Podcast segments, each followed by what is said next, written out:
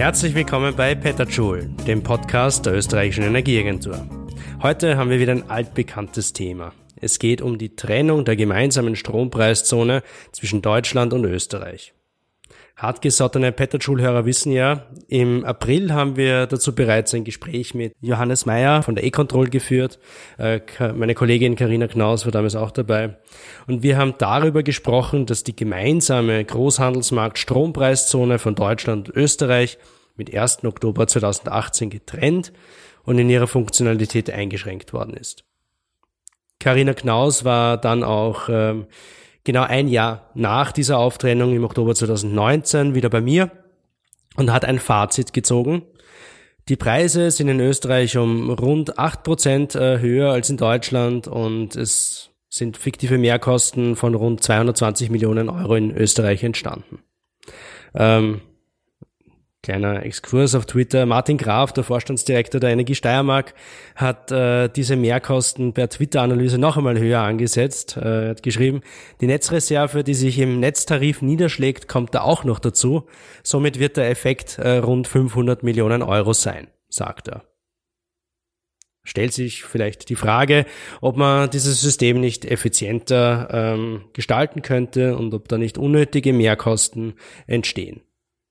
Die zwei bisherigen Folgen, also jene vom April und vom Oktober, können jedenfalls nachgehört werden. Es gibt dazu auch ein Video, eine Presseinformation, alles zu finden auf unserer Website unter www.energyagency.at. Diejenigen, die sich fragen, was denn jetzt schon wieder Neues geben könnte, werden überrascht sein. Es hat sich in Sachen Strompreiszonentrennung nämlich äh, tatsächlich wieder was getan.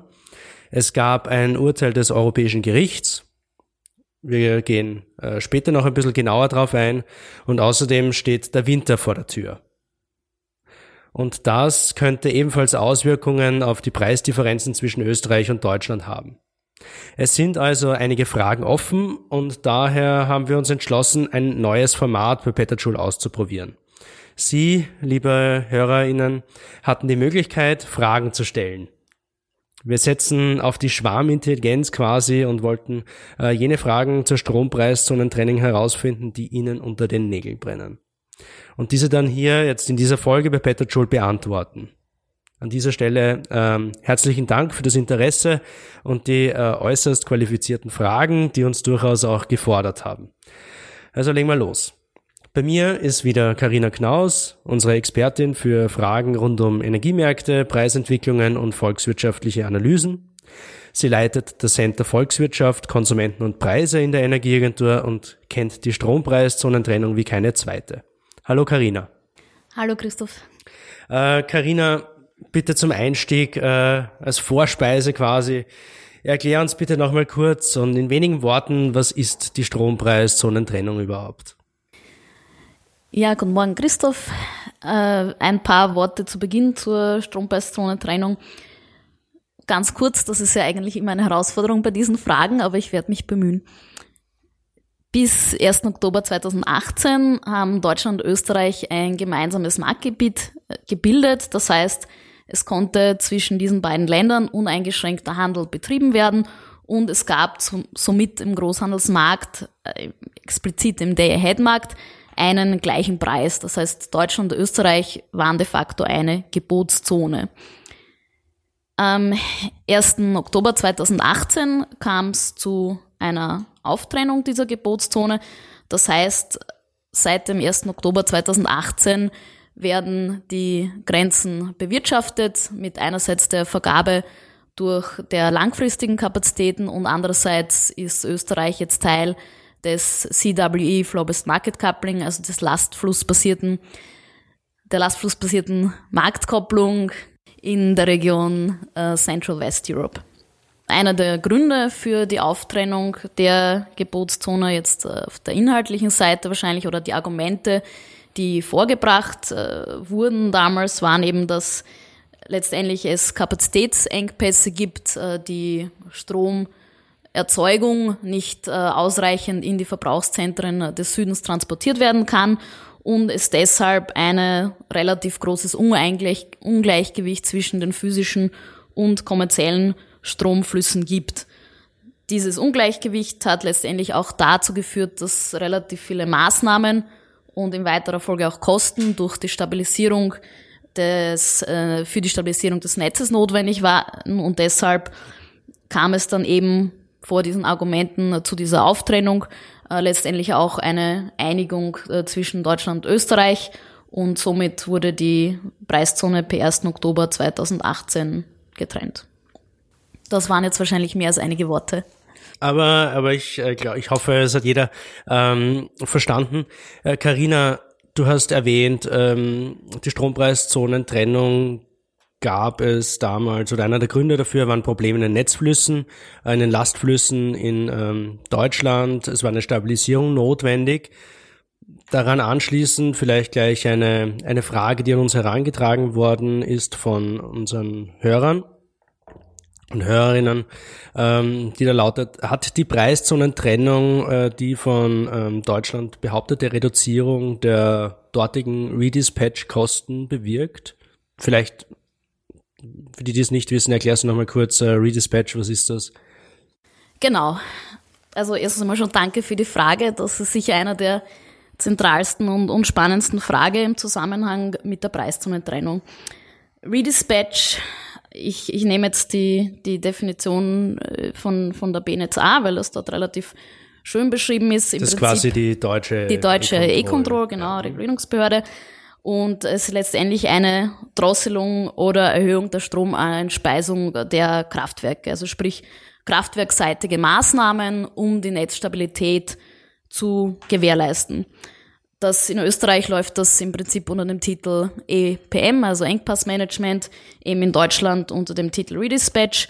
Dann gibt's noch äh, die Reservekraftwerke, äh, beziehungsweise in Österreich läuft das unter dem Titel EPV, Engpassvermeidung. Also da können äh, Übertragungsnetzbetreiber noch zusätzlich Reservekapazitäten kontrahieren. Diese beiden Dinge werden in der Regel auch gemeinsam ausgewertet in den Berichten. Also es gibt zu dem Thema einerseits in Deutschland die Berichte der Bundesnetzagentur quartalsweise und auch äh, Kurzberichte äh, der APG in Österreich dazu. Und darüber hinaus in Deutschland auch noch ein großes Thema, das würde ich jetzt aber ausklammern, die sogenannte Eins-Mann. Äh. Das ist in Deutschland die Abregelung von äh, wesentlichen wahrscheinlich Windanlagen, die dann aber kompensiert werden, weil sie eigentlich eben kontrahiert werden äh, und das ist nochmal an sich ein großer Kostenposten, aber würde ich jetzt eben für diese Betrachtung einmal außen vorlassen. Das heißt, Redispatch ist so eine Maßnahme zur Stabilisierung von äh, Netzflüssen innerhalb eines Gebiets. Genau, das mhm. ist wieder mal sehr viel schön und kurz zusammengefasst. Äh, was jetzt die, die Frage betrifft oder die Situation, also wir haben ja die Preiszonentrennung mit Q4 2018 das heißt, wenn man sich jetzt ganz streng datenbasiert ansieht, haben wir eigentlich das Q4 2018 und das Q1 2019 jetzt von den deutschen Daten her, was wir uns ansehen können. Wenn man es jetzt ganz banal betrachtet, könnte man sagen, naja, also 2018 war jetzt mengenmäßig ein bisschen besser als 2017, aber eigentlich schlechter als 2016. Also mit besser meine ich, es wurde weniger Redispatch mhm. betrieben als im Jahr davor zum Beispiel.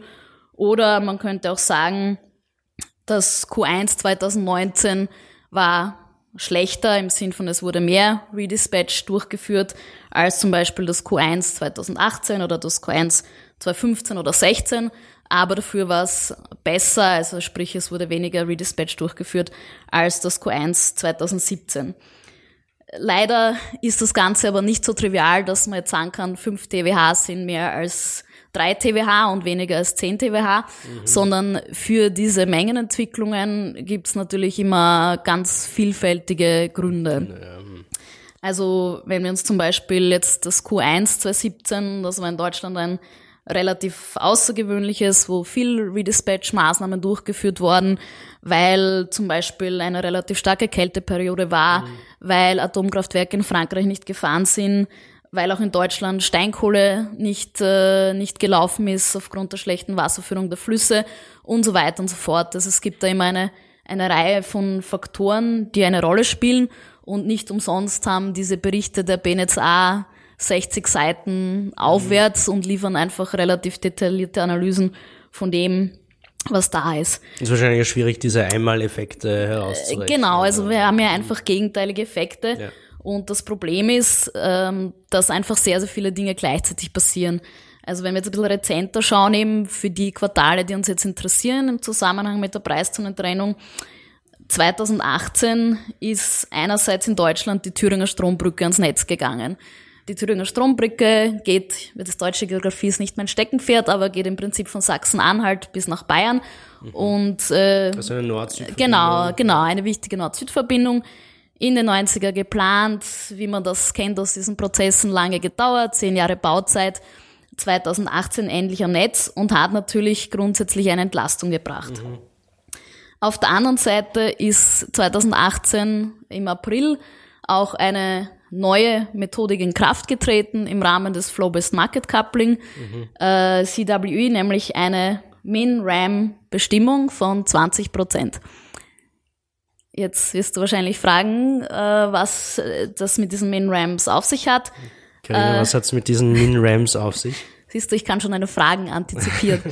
das hast du von mir vielleicht schon von den Augen ablesen können. Genau. Ähm, also die Min Rams ist, sind die Minimum äh, Remaining Available Margins. Ganz vereinfacht gesagt ist es äh, die Begrenzungen für kritische Netzelemente, die im Flow-Based Market Coupling den Rahmen, den Kapazitätsrahmen bilden, auf Basis dessen Angebote abgerufen können.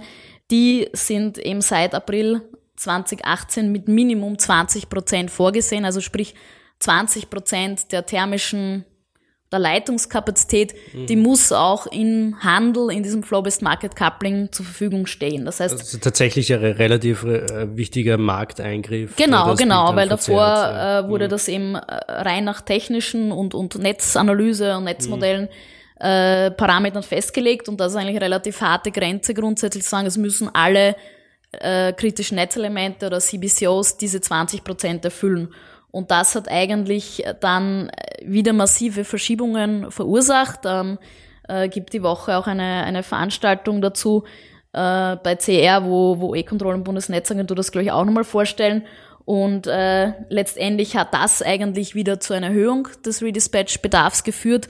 Und es gibt dazu in, in dem Bericht der Bundesnetzagentur dann halt den Nebensatz, dass dieser erhöhende Effekt teilweise durch die Preiszonentrennung kompensiert wurde. Mhm. Aber es gibt dazu keine Auswertung, ja. wie mhm. hoch diese Gegeneffekte sind, äh, wie das auch im Zusammenhang eben mit der Thüringer Strombrücke äh, zu sehen ist. Das heißt, wie wir es uns jetzt von der Wissenschaft vielleicht her wünschen würden, ja. dass wir immer nur eine Änderung durchführen, damit wir es dann quantitativ auswerten können. Beziehungsweise haben wir auch nicht die Daten, um Ursache Wirkung ist, äh, äh, das ist eben einfach so äh, leider nicht nicht möglich. Ein Punkt vielleicht, den hätte ich noch aus dem dem deutschen Bericht, was dort natürlich schon auch ausgewertet wird, ähm, ist äh, der Leitung, also die die Belastung der Leitungen oder wie oft bei welchen Leitungen äh, Einspeisereduktionen vorgenommen werden mussten. Also das wird dort wirklich sehr detailliert ähm, auf, aufgelistet. Eben, wie gesagt, nicht umsonst der Bericht sehr lange. Mhm. Und äh, da ist es schon so, dass jetzt von diesen ersten beiden Quartalen die Leitung Altheim, also sprich dieser Strang, der dann Richtung Österreich geht und nach ja. St. Peter, ähm, hier doch weniger äh, Maßnahmen durchgeführt wurden. Also zum Beispiel im dritten Quartal 2018 590 GWH, im vierten Quartal waren es dann aber nur 160 mhm. GWH und auch viel weniger Stunden. Aber das sind jetzt natürlich äh, Momentaufnahmen, da wird man sehen, äh, wie sich das Ganze zukünftig entwickelt. Okay.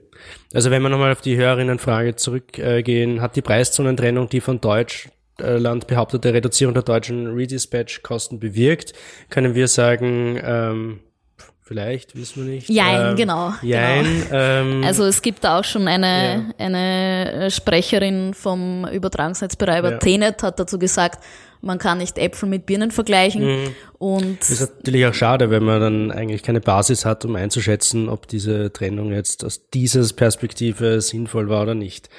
Ähm, gut, vielleicht kommen wir zur, zur nächsten Neuigkeit. Ähm, ob diese Trennung sinnvoll war oder nicht, äh, hat das äh, Europäische Gericht, glaube ich, nicht unbedingt behandelt. Ähm, aber es gibt äh, ein neues Urteil des Europäischen Gerichts. Äh, das Europäische Gericht hat sich ähm, mit der Strompreiszonentrennung befasst. Und es stellt sich die Frage, was, was, was ist dieses Urteil? Wieso hat sich das Europäische Gericht überhaupt äh, dieser Sache angenommen? Wie ist äh, dazu gekommen? Ja, das wird jetzt wieder eine längere Antwort, glaube ich, auf diese Frage. Äh, Im Prinzip, um welche, um welche Fälle geht es? Also es geht um den Fall 33217 und 33317, die jeweils einerseits von der E-Control beziehungsweise von der APG und der Vorarlberg Übertragungsnetz GmbH gegen Acer, Acer ist die europäische Regulierungsbehörde, vorgebracht wurden. Für den Inhalt, glaube ich, muss man, muss man tatsächlich wieder ein bisschen weiter ausholen, vielleicht für diejenigen, die sich jetzt nicht tagtäglich mit diesen Strommarktthemen herumschlagen. Und zwar muss man wahrscheinlich zurückgehen bis zur Verordnung der EU-Kommission zu COCM Guidelines, also zur Leitlinie der Kapazitätsvergabe und Engpassmanagement. Diese Verordnung der Kommission auf Basis des dritten Pakets regelt im ganz wesentlich eigentlich, wie unsere Märkte, unsere Strommärkte in den kurzfristigen Märkten, also sprich in den Day-Ahead- und Intraday-Märkten, aussehen werden. Und vor allem geht es da ganz stark um Marktintegration und Harmonisierung der Regeln in den einzelnen Mitgliedstaaten. Und als, als Voraussetzung eigentlich für diese Entwicklung dieser Regeln und der Methoden ist eigentlich als einer der ersten Punkte vorgesehen, dass sogenannte CCRs, also Kapazitätsberechnungsregionen, Capacity Calculation Regions, vorgesehen werden müssen oder festgelegt werden müssen. Diese Kapazitätsberechnungsregionen, du unterbrichst mich, wenn ich zu sehr Ja, abschweife oder nein, ich, ich folge werde. dem, ja. Sehr gut. Diese, in diesen Kapazitätsberechnungsregionen werden eben dann die oder sollen dann diese Methoden für die lastflussbasierte Kapazitätsvergabe, für die Marktkopplung festgelegt werden. Aber damit man überhaupt diese Methoden einmal entwickeln und festlegen kann, muss man eigentlich bestimmen, welche Gebotszonen beziehungsweise welche Grenzen in welche Region dabei sind. Ja. Äh, jetzt hätte man natürlich Das sagen. sind nicht zwangsläufig die Ländergrenzen oder Nein, also das sind eben Gebotszonengrenzen, müssen nicht Mitgliedstadtgrenzen sin- sein. Historisch ist natürlich oft so gewesen, äh, dass, dass das auch übereinstimmt. Ähm, weil eben auch diese äh, natürlich lastflussbasierte Marktkopplung auch so komplex ist, dass es wahrscheinlich nicht möglich gewesen wäre, über Nacht alle Mitgliedstaaten und alle Gebotszonen in ein ähm, Flow-Based Market Coupling zu geben. Und deswegen sind diese Regionen eben einmal ein Schritt in Richtung starker und viel stärkerer Marktintegration. Und es ist eben so vorgesehen, dass hier, ähm, und ich werde jetzt versuchen, glaube ich, chronologisch vorzugehen, weil alles andere, glaube ich, macht es noch schwieriger, dass die, die TSOs, also die Übertragungsnetzbetreiber, einen Vorschlag machen, wie diese Kapazitätsberechnungsregionen aussehen sollen. Das ist eben passiert im November 2015. Also da haben die TSOs, das nennt sich eben All TSO Proposal, äh, veröffentlicht zu diesen Regionen äh, für die Regulierungsbehörden äh, zur, äh, zur Genehmigung. Und unter anderem war aber, und das ist eigentlich der, der Zündstoff in diesem Proposal gewesen, dass auf dieser, auf dieser Karte, die da im Annex ist, wo diese Regionen drauf sind, das erste Mal dann eigentlich explizit Deutschland und Österreich getrennt waren einfach. Ja, also sprich auch nicht in der gleichen äh, Kapazitätsberechnungsregion, weil in dem Vorschlag gab es noch CW und CE getrennt. Obwohl es diesen gemeinsamen Markt schon 2000, seit 2012 gegeben hat. Genau, also sprich, es, es war dann eigentlich ein Vorschlag, der mhm. nicht auf dem Status quo der Gebotszonenkonfiguration äh, bestanden hat ja. und eigentlich der gesamte Gerichtsfall geht es auch sehr stark darum, ob eigentlich in diesem Prozess zur Kapazitätsberechnungsregionenfestlegung es eigentlich möglich war, neue Geburtszonengrenzen einzuführen oder nicht, weil es für die Konfiguration der Geburtszonentrennung eigentlich einen noch separaten Prozess gibt, nämlich die Bidding Zone Review. Aber mhm. dem greife ich jetzt nicht vor, weil ich glaube, dazu hatten wir auch eine Frage. Aber jedenfalls, ja, also das war dieser Vorschlag der TSOs, wo eben diese Grenze dann drinnen war. Und im Mai 2016 hat dann äh, die E-Control, also der österreichische Regulator, ein, ein Abänderungsantrag eingebracht und gesagt, äh, also die, diese Grenze Österreich-Deutschland, die gehört, äh, gehört weg äh, auf gut Deutsch und auch, dass die Regionen CW und CE verschmolzen äh, werden sollten. Mhm. Und äh, das Ganze ist dann, also auch im Mai gab es dann auch noch einen Antrag der NRAs, also der nationalen Behörden, zu sagen, ja, wir können uns nicht einigen, bitte Acer entscheide du. Ja. Und so ist das Ganze dann bei Acer gelandet. Und Acer hat dann diese Entscheidung 06 2016 getroffen. Mhm. Und auch vor dem Hintergrund nämlich äh, zu sagen, naja, also wenn jetzt ein äh, Regulator alleine das beantragt, dann mhm. ist das nicht ähm, ausreichend. Mhm. Ähm, das heißt, ESA hat eben dann diese, diese Entscheidung getroffen, weil der Antrag von E-Control aus Sicht von ESA nicht also valid äh, hilf mir das nicht deutsche gewichtig genug war. Ja, also nicht, nicht gültig sozusagen Oder, war. Ja, mhm. äh, gleich, vielleicht hätte ich das zu Beginn sagen sollen, dass ich keine Juristin bin. Ja. Äh, und dass meine ökonomische Interpretation der, des, mhm. äh, der Geschichte ist, aber jedenfalls, also die Originaltexte sind ja immer auf Englisch und deswegen ja. vielleicht ein paar Anglizismen mir verzeihen. Ähm, und vielleicht auch zu den inhaltlichen Dingen, also das Argument von Ace auch, was diese ähm, Entscheidung betrifft. Also in der Entscheidung hat Acer im Prinzip die TSOs äh, bestärkt und gesagt, ja, es ist richtig, dass mhm. diese Grenze Deutschland und Österreich drinnen ist. Und das Argument von Acer damals war einerseits zu sagen, es gibt eben diesen Engpass an der Grenze Deutschland-Österreich, der ist strukturell, mhm. ähm, der ist mehr oder weniger permanent oder häufig da, also usual. Und äh, dass eben ein Großteil der, der Handelsmengen, die Deutschland und Österreich betreffen, physikalisch eigentlich über andere Grenzen gehen. Mhm. Und das eben haben sie als, als Engpass an dieser Grenze definiert. Äh, eine kurze Zwischenfrage. Ja. Ähm, war das dann der Ausgangspunkt für die Strompreiszonentrennung oder war das auch eine Art Nebenschauplatz, weil es hat ja parallel dazu eine Beschwerde gegeben von glaub, Polen und Tschechien? Äh, die ja, die waren da dann auch sind. dabei, also das, ja. das, das kommt dann, kommt dann auch noch. Mhm.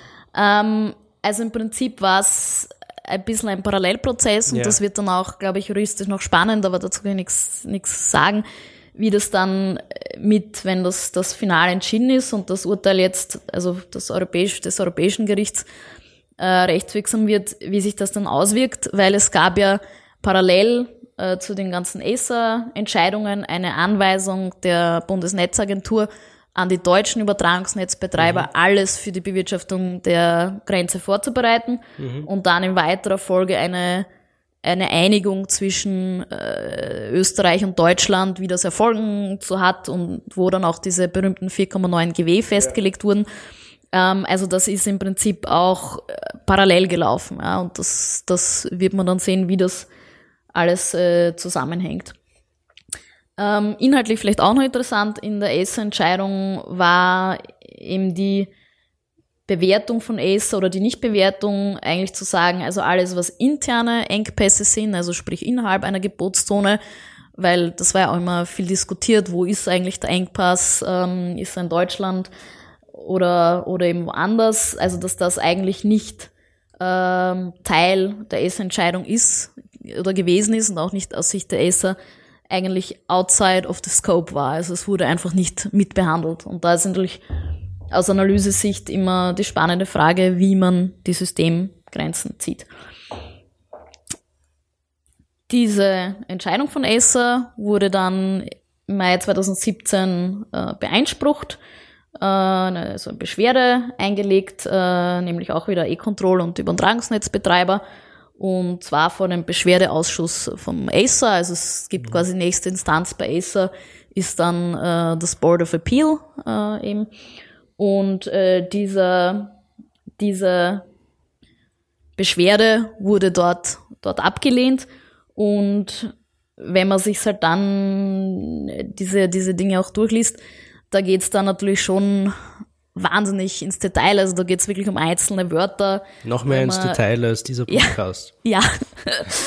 ähm, wenn man dann sagt, was bedeutet das Wort äh, Define Bidding Zone. Ja? ja also ja. bedeutet Define einfach nur, ich sage, es ist A und B mhm. oder bedeutet Define zu sagen, ich kann sagen, es ist aber nicht A und nicht B, sondern eigentlich ganz was Neues, nämlich C. Mhm. Und darum wurde dann in diesem äh, vortrefflich gestritten. Und äh, um dich nicht zu sehr weiter zu quälen und unsere Hörer, Hörerinnen, komme ich auch schon zum aktuellen, äh, zur aktuellen Klage beziehungsweise zum mhm, Urteil. Ja.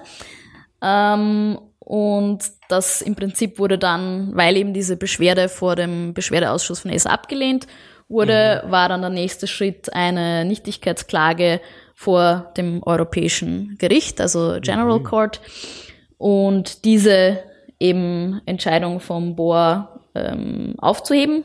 Mhm. Das heißt, ähm, dass sich das Europäische Gericht damit jetzt befasst hat, äh, hat nicht unmittelbar was mit der Strompreistrennung an sich zu tun, sondern mit der damaligen Entscheidung äh, genau, von Acer. Genau, okay. genau. Also das ist äh, tatsächlich äh, mit der Entscheidung von Acer und dann ja. der Entscheidung vom, vom Board of Appeal mhm. und eben der, der Nichtigkeitsklage von ja. äh, der E-Control und auch den, den Übertragungsnetzbetreibern äh, die dann eben das Europäische Gericht äh, angerufen haben mit dieser mhm. Sache.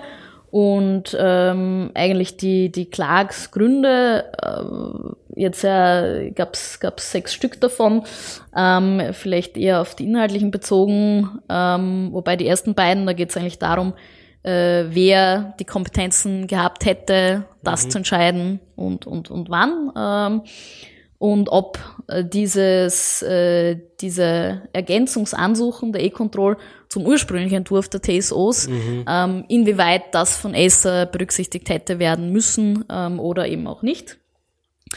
Und interessanter sind vielleicht äh, aus inhaltlicher Sicht die, die Punkte 3, 4 und 6, wo es eben darum geht, ob tatsächlich in diesem Prozess überhaupt die Gebotszonen neu definiert hätten werden dürfen. Mhm. Ähm, oder ob ähm, ACER bzw. Board of Appeal überhaupt Engpass falsch definiert hat oder missverstanden hat. Also das ist ja eigentlich nicht sehr trivial, äh, wie man Engpässe definiert. Ja. Und äh, dass äh, auch noch ein Klagspunkt, dass eben diese Auftrennung der Gebotszone nicht verhältnismäßig war, letztendlich. Also das wären so die inhaltlicheren Punkte, mhm. während die ersten beiden eigentlich Verfahrensgeschichten äh, sind. Okay. Und Entschieden ist es eigentlich äh, worden auf Basis der, der Verfahrens- oder Formalgründe, äh, nämlich gibt's da in der äh, CRCM-Guideline äh, zwei, also in Artikel 9, wo diese Verfahren eben festgelegt sind. Und äh, dadurch, dass die E-Control eben dieses ähm, äh, diesen äh, Antrag auf Abänderung oder Request for Amendment damals im Mai 2016 eingebracht hat, äh, rechtzeitig, ähm, wäre eigentlich der weitere Verlauf laut, laut mhm. Europäischen Gericht so gewesen, dass dieser Antrag dann von den TSOs behandelt hätte werden müssen, ja. die dann nochmal einen Vorschlag machen hätten können oder mhm. auch nicht. Aber es wäre eben nicht gleich sozusagen zu Acer gegangen. Mhm. Und das ist quasi gibt es zwei Absätze, also Absatz 11 und Absatz 12. Und ESA hat argumentiert, dass sie im Verfahrensweg in Artikel 9 Absatz 11 sind. Und das Europäische Gericht hat aber gesagt, es ist eben dieser Weg Absatz 12, wo man dann mhm. sagt, okay, es geht nochmal zu den TSOs, nochmal zu den Regierungsbehörden und wenn dann keine Einigung ist, dann geht's nochmal zu ESA. Okay, das heißt, de facto hat man sich nicht an den vorgesehenen Prozess gehalten und das hat das Europäische Gericht jetzt festgestellt. Genau, genau. Hat das irgendwelche Konsequenzen jetzt auf die Strompreiszone an sich? Also auf die, auf die Entscheidung von äh, damals, die Strompreiszone aufzutrennen?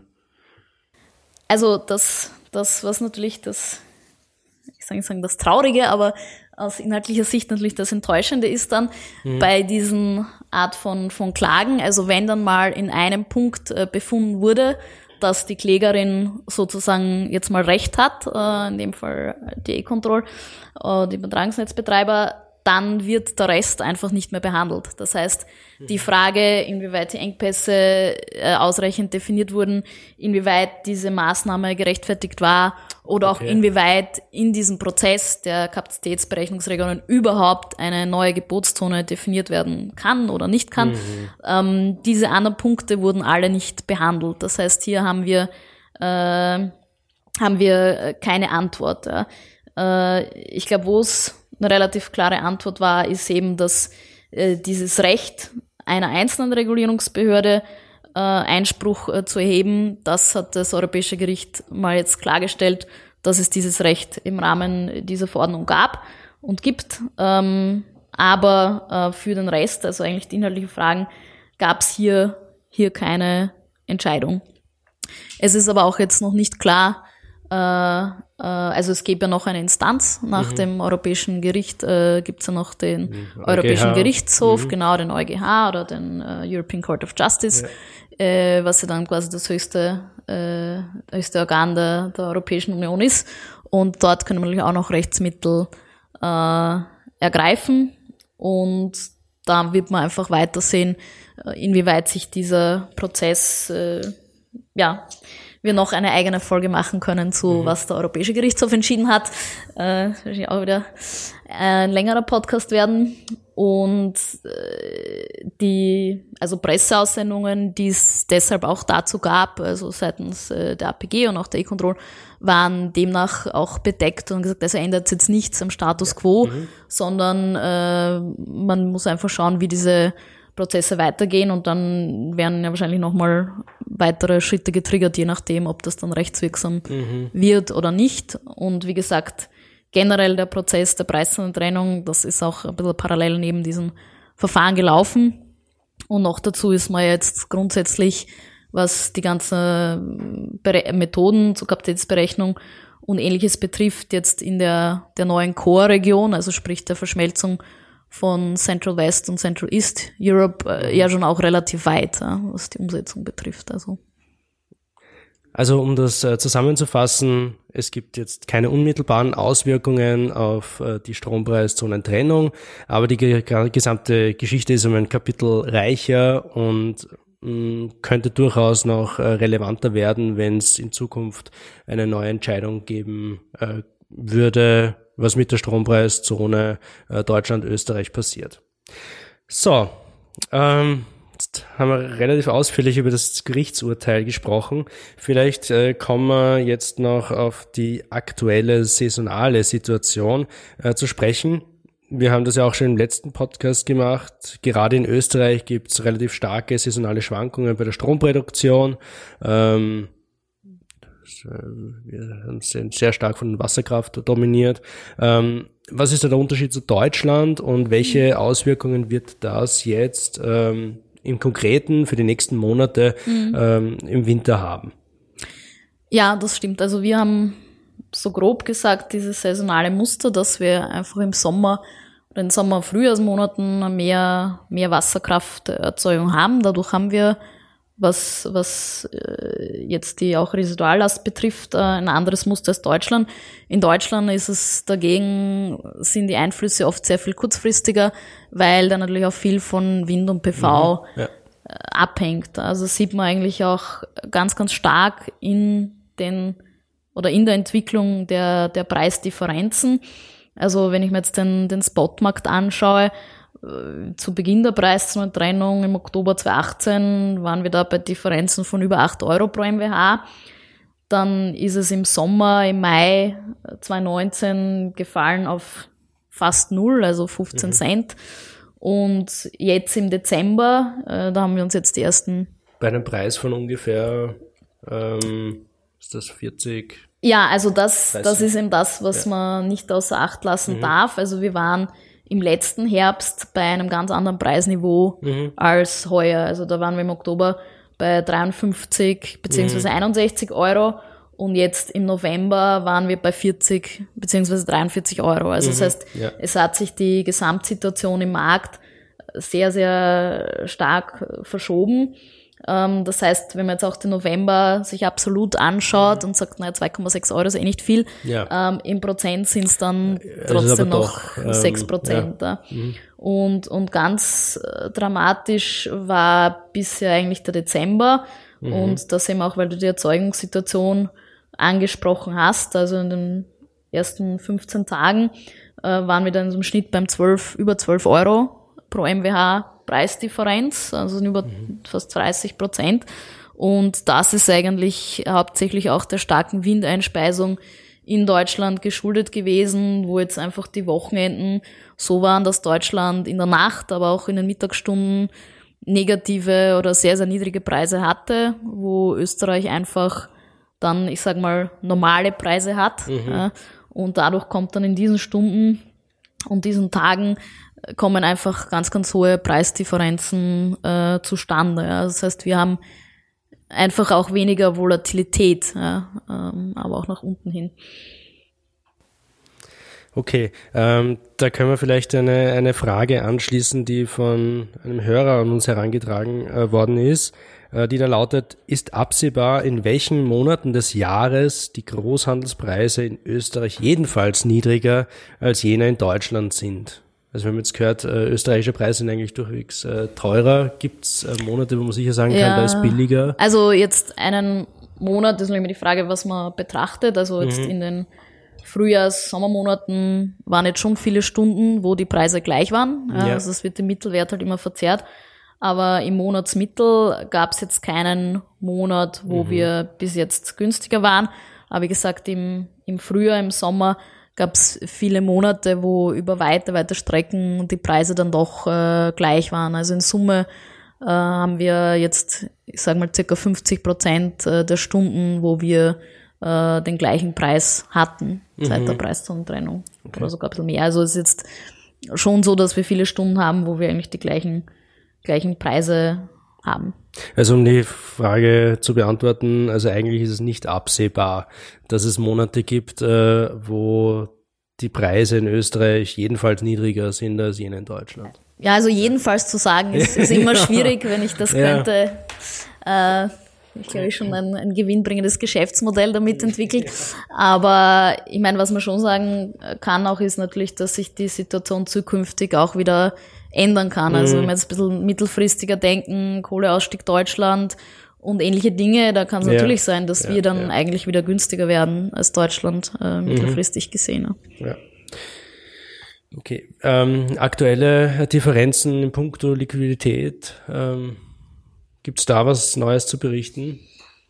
Ja, also was jetzt die, die Liquidität äh, betrifft, und das ist ja immer unsere große Hauptsorge auch im Handel, äh, ist es einfach so, dass ja. wenn man jetzt, also die großen, also die, die Headmärkte, die sind natürlich liquide, mhm. äh, der Auktion, äh, das ist keine Frage, aber wenn man jetzt die längerfristigen Märkte anschaut, also Terminmarkt, äh, da sind wir einfach in Österreich äh, bei ganz, ganz wenig äh, Handelsaktivität, also jetzt nur beispielsweise der Jahreskontrakt äh, Base, äh, da hatten wir in Österreich circa 100 ähm, Abschlüsse, also fürs Lieferjahr 2020. Mhm. Und in Deutschland waren es über 65.000. Ja. Okay. Und wenn man jetzt irgendwie da kommt sagt, der Faktor 10 äh, immer ganz zu Genau, tragen, also ja. wenn man sagt, die, die berühmte 1 zu 10er Regel, da sind wir, sind wir da meilenweit äh, mhm. davon entfernt. Also das, das ist äh, relativ dramatisch, wie sich das auf die Liquidität äh, leider ausgewirkt hat. Mhm. Und damit auch auf im Endeffekt den, die Fähigkeit, einen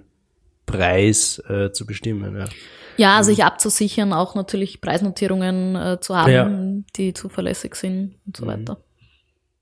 Vielleicht äh, zur abschließenden Frage, die auch ähm, von einem Hörer oder einer Hörerin äh, an uns äh, herangetragen wurde. Ich kann es nicht genau sagen, weil sie anonym gestellt wurde. Ähm, ist es möglich, dass es im Zuge der nächsten Bidding Zone Review äh, wieder zu einer Verschmelzung der deutschen und österreichischen Gebotszonen kommt? Ist das deine Einschätzung? Also schwierig. Die erste Bidding Zone Review, die hat da jetzt nicht das zwingende Ergebnis gebracht. Ich sollte wahrscheinlich sagen, was das ist, oder weil du es schon schaust. Nein? Ja, wir, wir haben es, glaube ich, in einer letzten, Okay. in einem letzten Podcast schon mal gehabt, aber vielleicht kurz. Also sagst, im Prinzip ist es eben dieser Bidding Zone heißt Preiszone. Genau, also Gebotszone eigentlich, Gebotszone. wie es jetzt heißt in der aktuellen Übersetzung. Und die äh, Konfiguration der Gebotszonen, das ist eben eigentlich ein eigener Prozess, äh, der regelmäßig stattfindet. Äh, Und in dem sollen eigentlich äh, die Konfiguration der Gebotszonen festgelegt werden auf Basis von ökonomischen und Wohlfahrtskriterien. Und in dieser Bidding Zone Review werden Szenarien gerechnet, so unterschiedlichen Konfigurationen. Und dann sollte eigentlich am Ende rauskommen, ja, diese Konfiguration ist aus Wohlfahrtssicht optimal. Bei der ersten Bidding Zone Review gab's das Ergebnis in dem Sinne nicht, weil äh, die Zielfunktion zu definieren, also was ist eigentlich das, was man erreichen will, das ist relativ schwierig, weil man immer den Abtausch hat zwischen Marktgröße, Wettbewerb, Liquidität einerseits und andererseits Kosten für Stabilisierung, äh, Netzstabilität und so weiter. Wann war diese Und- erste Bidding Zone Review? Äh, das war ein Prozess von Jahren. Ja. Wenn du sagst, wann sie veröffentlicht wurde, würde ich jetzt sagen 2017 oder 18, Ja, aber ja. müsste Also ich jetzt äh, meinen Telefonjoker Vor ziehen. kurzem erst. ja. Ist Mhm, die finale Version ist, ist nicht ewig her. Jetzt im Moment sind wir im Prozess der zweiten Mhm. Bidding Zone Review und ich, ich erwähne das jetzt auch deswegen im Detail, weil wenn man sich halt die Diskussionen dort jetzt ansieht, äh, also da geht es jetzt darum zu sagen, welche Szenarien schaut man sich überhaupt an, weil diese Berechnungen sind sehr komplex, das heißt man kann nicht unendlich viele Möglichkeiten durchrechnen. Und da ist im Moment noch große Unstimmigkeit, äh, wie viele diese Szenarien man rechnen soll. Äh, nicht wie viele, aber welche Arten von Szenarien. Und zum Beispiel in den Niederlanden äh, ist der Vorschlag, äh, zum Beispiel auf drei Gebotszonen zu gehen äh, von der TNET. In Deutschland, die deutschen TSOs haben überlegt, dass zumindest drei oder vier Szenarien mit Aufsplittung in Deutschland äh, gerechnet werden äh, können. Äh, also unter anderem zum Beispiel Abtrennung Bayern und Baden-Württemberg. Okay. Aktuell Aber- ist es jetzt eine. Genau, Zone. aktuell ist Deutschland jetzt eine Zone. Aber also von dem, was die TSOs jetzt durchklingen lassen haben, auch medial, geht die Diskussion eher in Richtung mehr Des- Gebotszonen ja, und ja. nicht weniger. Und, und vor dem Hintergrund wird man halt sehen, ob es überhaupt ein Szenario gerechnet wird, in dem Deutschland und Österreich wieder eins ist. Und auch als Side Note vielleicht nämlich, dass wenn sich die TSOs nicht einigen können, welche Szenarien gerechnet werden sollen, dann trifft diese Entscheidung Acer. Und es sieht so aus, als wäre das der Fall. Äh, Und das wird Anfang des Jahres entschieden. Da geht es ja noch gar nicht um irgendeine Nein, da geht es Entscheidung. nur darum, welche Szenarien gerechnet Ja, werden sollen. ja. Also es ist wirklich bei der Modellierung quasi Schritt Ja. Mhm. A, äh, nämlich was rechnen wir. Aber ein ganz, Und ganz wichtiger Der ganz Schritt. wichtige, genau, weil wenn das nicht behandelt wird, dann äh, kann kein Ergebnis nicht. Mhm. vorliegen.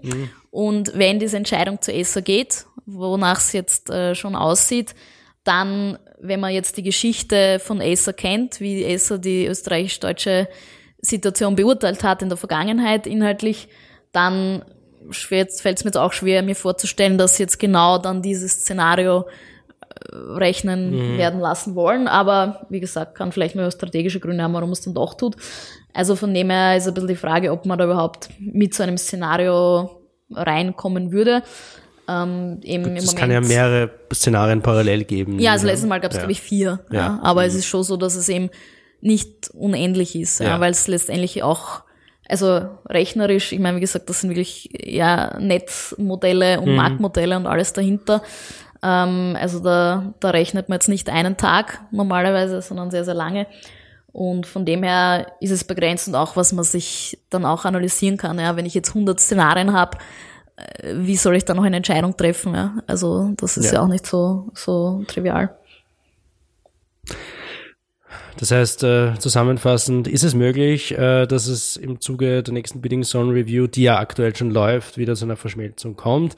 Ähm, kann man sagen, möglich ist alles, aber es ist aus aktueller Sicht Also meine persönliche ja. Äh, Einschätzung ist, dass es halt eher unwahrscheinlich ist, auch nochmal vor dem Hintergrund des Clean Energy Package, wo es diese ja. 70%-Regel gibt, also 70% der Übertragungskapazitäten äh, Zwischengebotszonen müssen für den Handel zur Verfügung stellen. Mhm. Da haben eben auch viele TSOs oder viele Länder das Problem, das zu erreichen.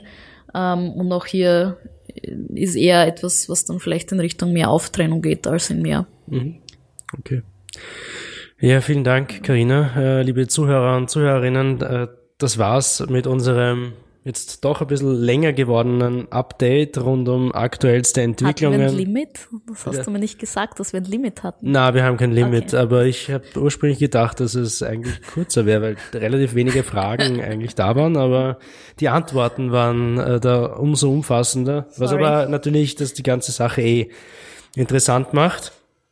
Ähm, vielleicht äh, gehen wir noch kurz ein auf äh, eine einen Abschnitt des Podcasts, ein, ein Standard, äh, den wir immer wieder haben, und zwar das Fundstück der Woche, wo es um etwas äh, geht, das uns in letzter Zeit aufgefallen ist, eine erwähnenswerte Zahl, Studie, ein Artikel, ein Buch, äh, was auch immer man gerne unseren Hörern und Hörerinnen teilen will.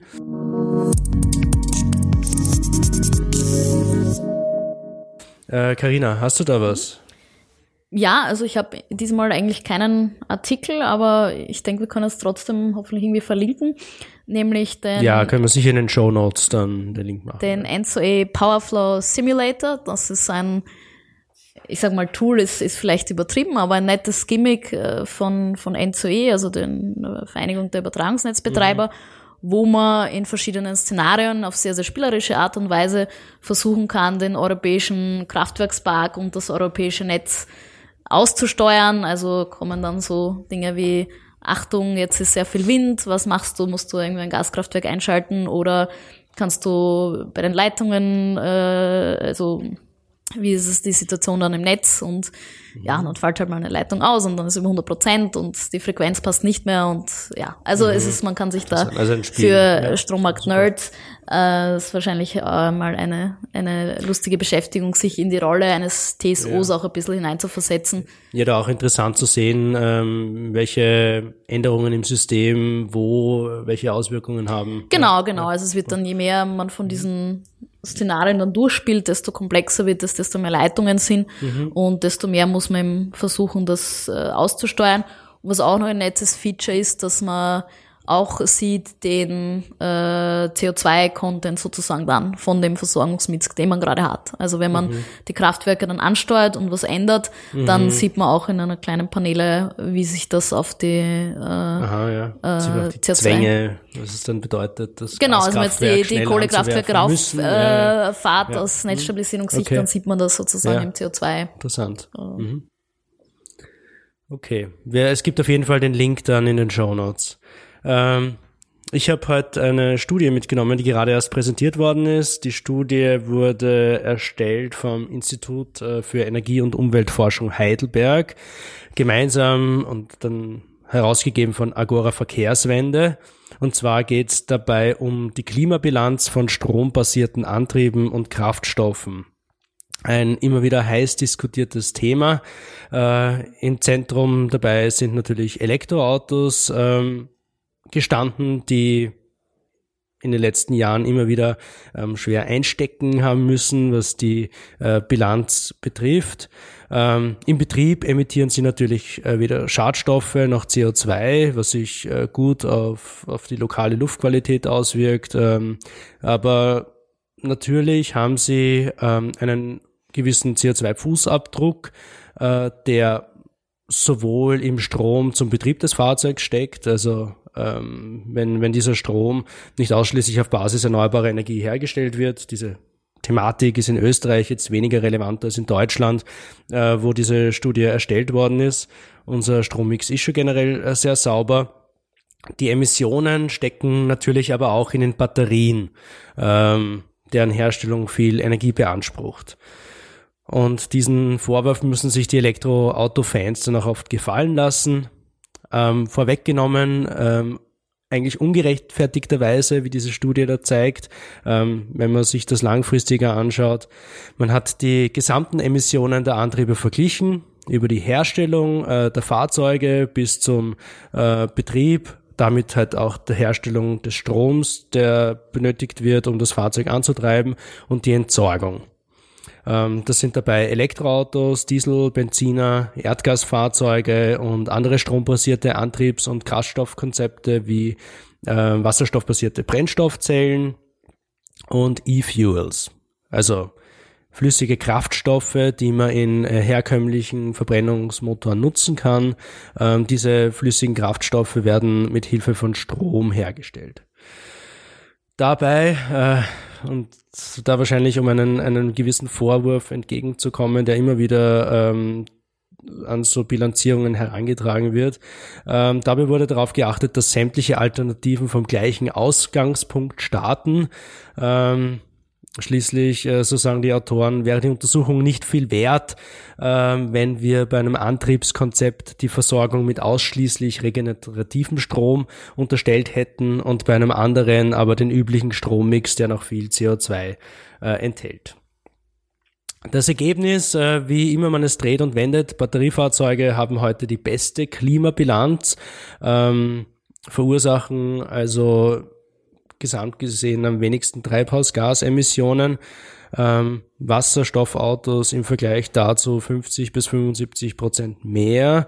Ähm, Verbrenner, die mit strombasierten Flüssigkraftstoffen, also diesen E-Fuels fahren, zwei bis dreimal so viele CO2-Emissionen, wenn man sich das jetzt zum Beispiel äh, für einen Mittelklassewagen äh, anschaut. Die Elektrofahrzeuge starten natürlich mit einem gewissen ähm, Zusatzaufwand gegenüber den Verbrennern in das Rennen, wenn man sich die Treibhausgasemissionen anschaut, weil ähm, bei der Herstellung des Fahrzeugs mehr Emissionen anfallen. Aber Elektroautos machen diesen Startnachteil im Endeffekt dann gegenüber Benzinern schon nach 40.000 Kilometern Betrieb wett. Bei Diesel sind es äh, 80.000 Kilometer, ab denen dann ein Elektroauto äh, quasi besser fürs Klima wird als ähm, ein Dieselfahrzeug. Ähm, die Brennstoffzelle wird eigentlich ab äh, Kilometer Null schon egalisiert ähm, und E-Fuels äh, dann ab 15.000 Kilometern. Man hat das gerechnet mit einem äh, Strommix, der für alle gleich ist ähm, und der sich auch ähm, verändert über die Jahre äh, 2018 bis 2030. Ähm, man hat angenommen, dass wie sich das deutsche, ähm, das deutsche Strommix entwickeln wird und hat das zugrunde gelegt. Die Studie ähm, ist auch öffentlich äh, einsehbar und in den Show Notes finden sich äh, die Links dazu.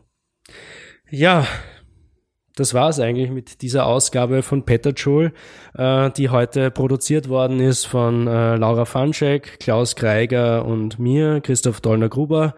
Vielen Dank äh, an dich, Karina, äh, dass du da warst für die Expertise. Gern. Du hast mir versprochen eigentlich, dass wir heute in einem Kaffeehaus, aber das nächste Mal dann. Okay? Ja, im Kaffeehaus oder in einem Wirtshaus wäre es auch einmal nett. Passt, ähm, Deal. Und vielen Dank auch an äh, unseren Kollegen Lukas Zwieb, der äh, wieder im Vorfeld dieser Ausgabe fleißig recherchiert hat und neueste Marktentwicklungen sich auch angeschaut hat. Äh, ja, liebe Zuhörer und Zuhörerinnen, falls Sie das noch nicht gemacht haben, bitte abonnieren Sie Peter Joule auf Google Podcasts, Apple Podcasts, Spotify oder vielen, vielen anderen Podcatchern, die es so gibt. Ähm, vielen Dank fürs Zuhören. Bis bald und ähm, wir hören uns.